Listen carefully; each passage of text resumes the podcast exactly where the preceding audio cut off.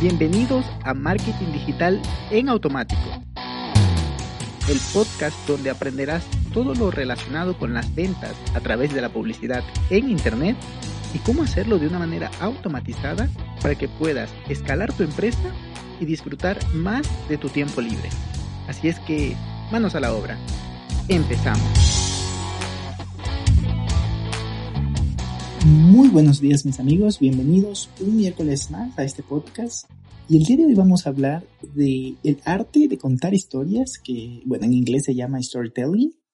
Y es que, a ver, debemos tener muy claro que cuando un mensaje está muy bien estructurado, muy bien elaborado en, en su historia, en su narrativa, ojo con estos datos.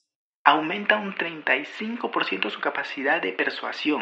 Tremendo, tremendo, porque logramos conectar con una historia como ya sabemos, a, los humanos nos gustan las historias, por eso es que la las películas, los, eh, los, documentales o, los, o incluso e, estas grandes marcas trabajan una historia, trabajan un storytelling. El segundo dato súper interesante es que el 21%, o sea, si tenemos un, un mensaje, una historia muy bien elaborada, aumenta en un 21% su capacidad de ser recordada. Esto me hace recordar que en el episodio 11 de este mismo podcast les, recomiendo que lo vayan a escuchar. Hablo de la continuidad en los anuncios y les pongo el ejemplo de GoDaddy, que vemos al, al, joven que está emprendiendo, pero también al padre, y nos van contando una historia al mismo tiempo que lo mezclan con inbound marketing.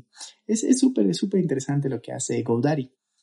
Ok, entonces tenemos estos datos, por lo que debemos tener muy presente y enfocarnos en tratar de conectar con nuestras personas. Y aquí es donde viene eh, el enfoque y el nicho al cual nos estamos acercando, al cual les estamos vendiendo. Porque si tenemos historias similares, o sea, de clientes anteriores que les hemos ayudado, entonces imagínate que eres un coach de, de salud, un coach de deporte. Entonces le estás ayudando a las personas. Por ejemplo, él era un padre de familia, yo tuve un cliente que era un padre de familia pero que durante seis semanas, dedicando una hora y media al día, le estuvimos trabajando en su plan de ejercicio y ahora incluso está por inscribirse a una maratón eh, para principiante, pero él contó una historia que conecta porque se mantiene en un nicho, ¿no? Aún así pudiéramos contar eh, historias un poco más amplias, pero intentando conectar. Además, le ayudan al, a tu prospecto, al que está delante de ti, o al que está visualizando tu página web, que también, también funciona, es que le ayuda a visualizar cómo podría ser su vida, cómo podría ser el resultado de contratarte a ti o de comprar tu, tu producto, tu infoproducto. Otra cosa más es que les ayuda a experimentar en su mente lo que están visualizando, por lo que podrá ver por sí mismo el valor que le estás ofreciendo. Como te decía, en la historia de este coach de deporte, de ejercicio, que le ayuda a, a, su, a su a que tenga una rutina y que pueda seguirla adaptada a su caso. Le estás, dando le estás mostrando que le ayudaste a transformar la vida a alguien más. Entonces, al experimentarlo en su mente y al mostrar y al contarle esta historia, él dice, ok, yo también quiero ese resultado. Ojo, sin prometer humo, sin prometer eh, cosas que, no son reales, ¿no? Pero ahora sí, ya de que tenemos este background y entendemos la importancia de contar una historia, me gustaría dejarles las cuatro Em, fracciones o los cuatro puntos que debemos tener muy en cuenta cuando estamos hablando, cuando queremos contar una historia muy bien contada y que conecte. El primero sería el personaje, el segundo sería la inspiración o el deseo que tiene, la, aspiración, perdón, la aspiración o el deseo que tiene este personaje. Luego debemos contar un obstáculo porque no todo es fácil en la vida. En realidad, nada es fácil y nada que merezca la pena. Y por último, un cambio o una transformación. Aquí me gustaría citar el ejemplo de la película que creo que todos la, hemos visto, que es en búsqueda, en búsqueda de la felicidad de, de Will Smith, con Will Smith, pero que en realidad está mostrando la vida real de Chris Gardner, que es el, que, el que vivió esa experiencia. Ok, ese es el, personaje, el papá con la esposa y el niño que está en la escuela y no alcanzan a pagar los, los costos de vida, o incluso viven en un lugar bastante sencillo. Entonces la aspiración de él como, como cabeza del hogar, pero también con la esposa que trabajan los dos, los dos trabajan, pero la película está enfocada en él. Entonces, la aspiración es emprender, crear un negocio, crear fuentes de ingreso para poder vivir mejor. Pero dentro de ese emprender está el hecho de vender cajas de exámenes para hacer exámenes médicos. Entonces, esa es la aspiración. Luego tenemos el obstáculo, que no pueden venderlas porque se quedaron obsoletas. No sé si recuerdan esa parte que él va a vender y dice, no, ya tenemos equipos así, ya tenemos... No puede venderlas. O sea, él invirtió todo su dinero confiando con esa aspiración de lograr mejorar su vida y la vida de sus clientes y bueno, todo un círculo virtuoso, pero no se pudo.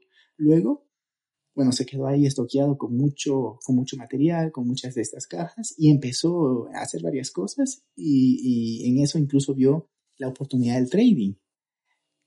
Junto a eso, la esposa lo deja. Bueno, ya estoy haciendo un tremendo spoiler, pero bueno, yo creo que casi todos los lo, lo, eh, hemos visto la película, así es que voy a seguir. Si no, alerta spoiler.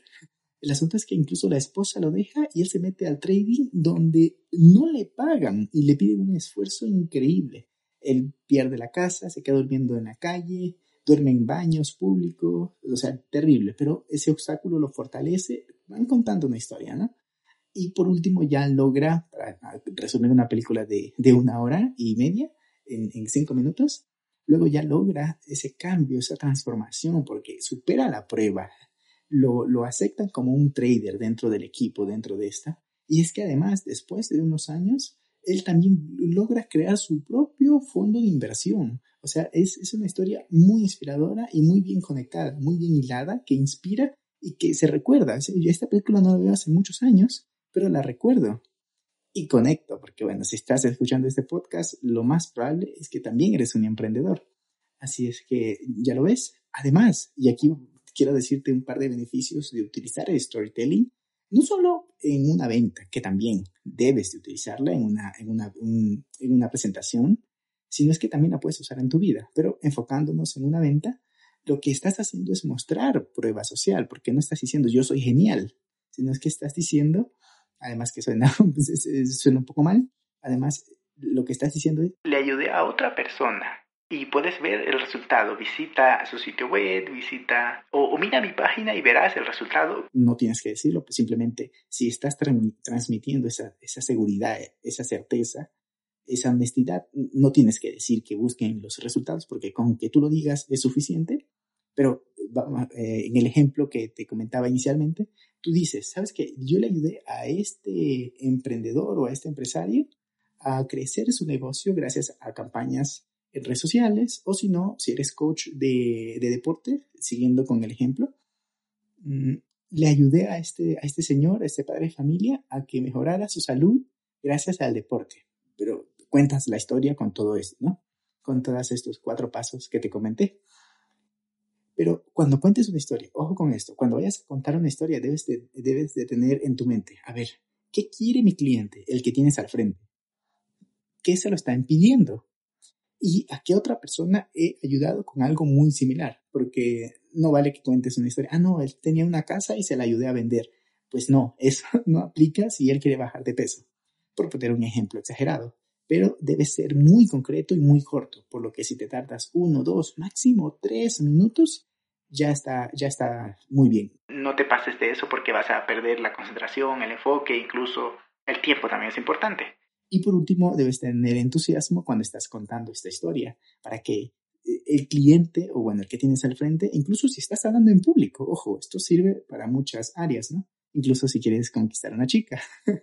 Entonces, estás en el público y estás contando, te llenas de entusiasmo y por las hormonas espejo que hablan los psicólogos, vas a contagiar a tu gente, vas a contagiar a ese público o si estás en una ronda de financiación, logras contagiar a esos inversores pues, ¿qué te digo? Ya prácticamente lo tienes en, tu mano. Así es que ya mismo te recomiendo a que veas, bueno, puedes hacer muchas cosas. Puedes pensar en tu storytelling, cuál es tu camino del héroe, porque quiera que no, no lo he hablado directamente, pero esto que te he contado es el camino del héroe que pudiéramos, de Joseph Campbell, Campbell es autor de varios libros, él tiene un libro que habla sobre esto, pero bueno, eh, estos pasos que te he contado, lo que te hacen es Chris Gardner, llegó y, superó obstáculos y generó una transformación.